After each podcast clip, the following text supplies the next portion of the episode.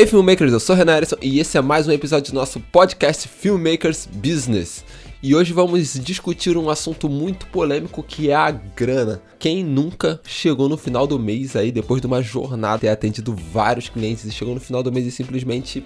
Uf, cadê a grana? Onde tá o dinheiro que eu trabalhei tanto para poder conseguir? Foi numa dessas que eu sempre ficava pensativo, trabalhava bastante, trabalhava, trabalhava e sempre ficava pensativo com onde que foi parar o meu dinheiro, porque eu julgava que eu recebia muito bem.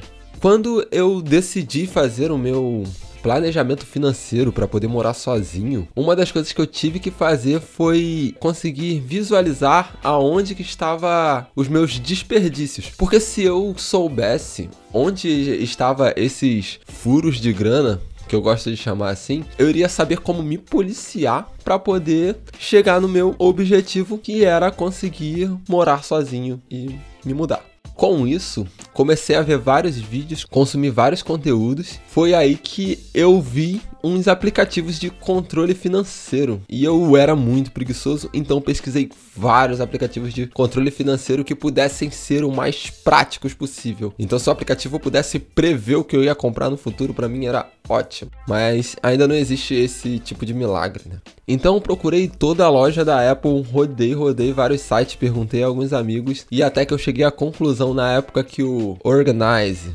esse aplicativo era o melhor aplicativo que ele já podia importar os SMS de compras quando eu fazia algum saque, quando eu comprava em alguma coisa no débito ou no crédito, ele já importava esses SMS e eu falava, uau, tá ótimo, cara, é, é isso que eu preciso. Ele já vinha com a descrição do estabelecimento, então já sabia exatamente o valor, qual era o estabelecimento que eu poderia só discriminar o que exatamente tinha sido comprado, se eu quisesse.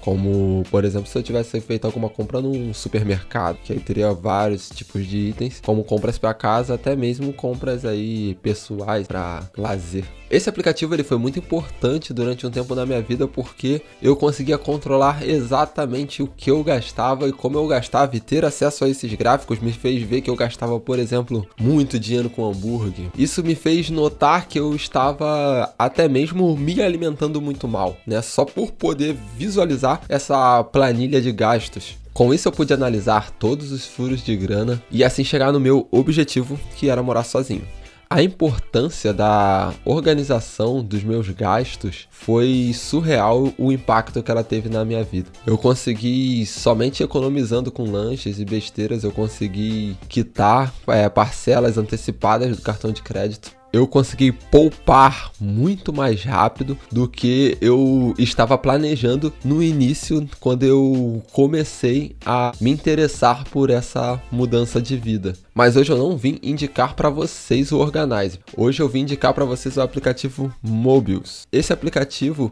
que eu vou deixar aí tudo na descrição desse episódio, ele é um aplicativo ótimo, porque eu considero ele muito mais completo. Mesmo que por minha primeira escolha ter sido o Organize pela praticidade, verdade o Mobius ele se torna muito mais completo quando você quer lidar com poupanças a longo prazo, ou investimentos, ou até mesmo auxílios pessoais. Então, a recomendação de hoje é que vocês deem uma verificada, pesquisem algum aplicativo de organização financeira e comecem a controlar os gastos, tanto os seus quanto os da sua empresa, porque com isso você vai poder alavancar o desempenho de crescimento dela muito mais rápido. Então, esse foi o podcast de hoje. Não se esqueça de me seguir lá no Instagram e ficar por dentro de todas as novidades. Ative as notificações no seu agregador de podcast e até amanhã.